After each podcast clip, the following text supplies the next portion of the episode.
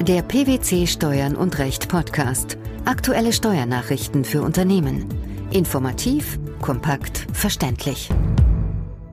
Herzlich willkommen zur 116. Ausgabe unseres Steuern und Recht Podcasts, den PwC Steuernachrichten zum Hören. In dieser Ausgabe beschäftigen wir uns mit folgenden Themen. Untätigkeit des Finanzgerichts, Entschädigung bei unangemessener Verfahrensdauer. Weiterbelastung von Grunderwerbsteuer bei Restrukturierungen. Methode zur Ermittlung der Kfz-Privatnutzung muss ganzjährig beibehalten werden. Der Bundesfinanzhof erachtet eine Entschädigung wegen überlanger Verfahrensdauer vor dem Finanzgericht dann für rechtens, wenn das Gericht bei einem Verfahren ohne wesentliche Besonderheiten erst gut zwei Jahre nach Klageeingang mit konkreten Maßnahmen zur Entscheidungsfindung beginnt. Was löste den Rechtsstreit aus? Das Finanzgericht war im Streitfall 34 Monate untätig, weshalb der Steuerpflichtige für jedes Jahr der Verzögerung, das über die durchschnittliche Dauer der finanzgerichtlichen Verfahren von 18 Monaten hinausging, einen Betrag von 1200 Euro zuzüglich 8% Zinsen seit Rechtsanhängigkeit geltend machte. Wie bestimmt sich die Angemessenheit oder Unangemessenheit der Verfahrensdauer? Bei einem finanzgerichtlichen Klageverfahren, das im Vergleich zu den dort typischerweise zu bearbeitenden Verfahren keine wesentlichen Besonderheiten aufweist, könne von einer Angemessenheit dann ausgegangen werden, wenn das Gericht gut zwei Jahre nach dem Eingang der Klage mit Maßnahmen beginne, die das Verfahren einer Entscheidung zuführen sollen. Dies gelte allerdings nicht, wenn der Verfahrensbeteiligte rechtzeitig und in nachvollziehbarer Weise auf Umstände hinweise, aus denen eine besondere Eilbedürftigkeit des Verfahrens folge. Weshalb sahen die BFH-Richter bei dem vorliegenden Klageverfahren Unangemessenheit als gegeben? Eine Unangemessenheit liege bei den hier streitigen Klageverfahren mit gewöhnlichem Schwierigkeitsgrad und durchschnittlicher Bedeutung deswegen vor, weil das Finanzgericht erstmals 34 Monate nach Klageeingang tätig wurde und mehrere Verzögerungsrügen und Sachstandsanfragen entweder gar nicht oder lediglich mit nicht auf das konkrete Verfahren bezogenen Standardschreiben beantwortete. Nach diesen Grundsätzen und aus einer Betrachtung des konkreten Verfahrensablaufs sowie der zweijährigen Angemessenheitsbetrachtung heraus sei das Ausgangsverfahren um insgesamt neun Monate in unangemessener Weise verzögert worden, so das Fazit der Münchner Richter. Dem Kläger wurde insoweit eine Entschädigung von 900 Euro zugebilligt, ebenso ein Anspruch auf Prozesszinsen in Höhe von fünf Prozentpunkten über dem Basiszinssatz. Dem Antrag auf erhöhte Prozesszinsen folgten die Richter nicht, weil der Rechtsstreit nicht, wie gemäß den Regelungen im bürgerlichen Gesetzbuch vorausgesetzt, eine Entgeltforderung, sondern eine Forderung auf Entschädigungszahlung betrifft.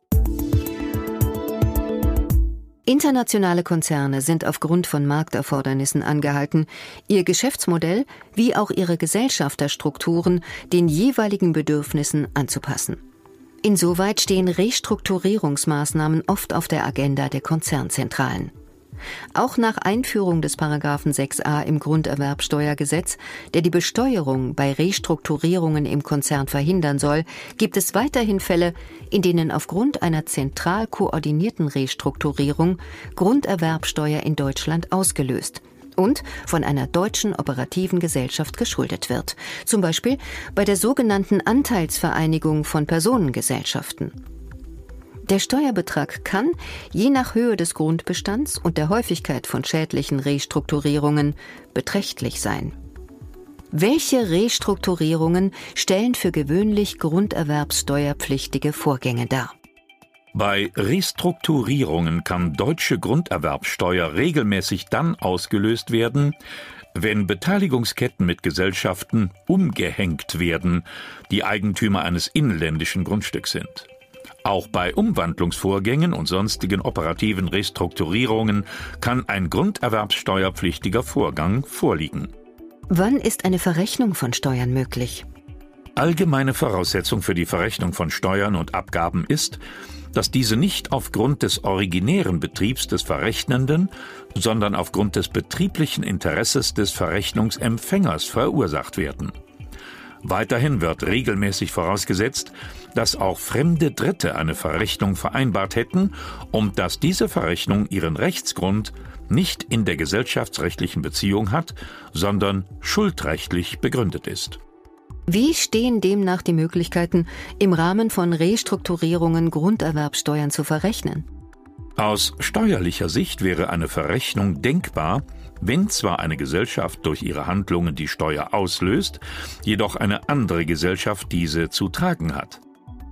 In den meisten Fällen hat das Finanzamt allerdings den Steuerbescheid an jene in- bzw. ausländische Gesellschaft zu richten, die die Übertragung der Anteile oder des Grundstücks und damit die Entstehung der Grunderwerbsteuer verursacht hat. Eine für die Praxis relevante Ausnahme gilt aber in Besteuerungsfällen des Übergangs von mindestens 95 Prozent der Anteile am Gesellschaftsvermögen einer Personengesellschaft mit inländischem Grundstück. In diesen Fällen hat die betroffene Personengesellschaft die Grunderwerbsteuer zu entrichten, obwohl diese durch den Wechsel der Gesellschafter ausgelöst wird. Es dürfte jedoch auch in den meisten dieser Fälle eine Verrechnung von Grunderwerbsteuer ausscheiden. Als Zwischenfazit kann daher festgestellt werden, dass Grunderwerbsteuern im Zusammenhang mit Restrukturierungen im Konzern oftmals nicht verrechenbar sein sollten. Welche steuerlichen Folgen hat eine unzulässig vorgenommene Verrechnung? Ungeachtet der aus steuerlicher Sicht grundsätzlich nicht gegebenen Verrechnungsmöglichkeiten ist es denkbar, dass in der Konzerngruppe im Rahmen von Restrukturierungen aus strategischen oder operativen Überlegungen dennoch eine Verrechnung von deutscher Grunderwerbsteuer vorgenommen wird. Ein Beispiel hierfür wäre, dass eine ausländische Holdinggesellschaft die den Beteiligungsstrang inklusive der deutschen Grundstücksgesellschaft verkauft oder erworben hat, Grunderwerbsteuer an den deutschen Fiskus zu entrichten hat. Trotz der Unzulässigkeit der Verrechnung aus deutscher steuerlicher Sicht würde die Holdinggesellschaft dennoch die vom deutschen Fiskus festgesetzte Grunderwerbsteuer an die deutsche Grundstücksgesellschaft belasten. Diese Vorgehensweise würde aber nicht dem Fremdvergleichsgrundsatz entsprechen. Daher ist anzunehmen, dass die Verrechnung entsprechende ertragsteuerliche Folgen in Deutschland auslöst. Was wäre das Resultat? Die beispielhaft dargestellte Verrechnung von Grunderwerbsteuer der ausländischen Holding an eine deutsche Gesellschaft würde dann die Annahme einer verdeckten Gewinnausschüttung zur Folge haben. Je nach der Beteiligungsstruktur des Konzerns kann dies neben der zusätzlichen Belastung der deutschen Gesellschaft mit deutscher Körperschaft und Gewerbesteuer eine zusätzliche Kapitalertragssteuerbelastung der verdeckten Gewinnausschüttung zur Folge haben.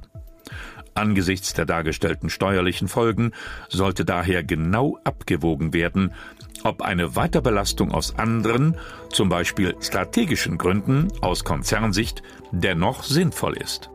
Was sollten Konzerne vor der Durchführung von Restrukturierungsmaßnahmen demnach beachten?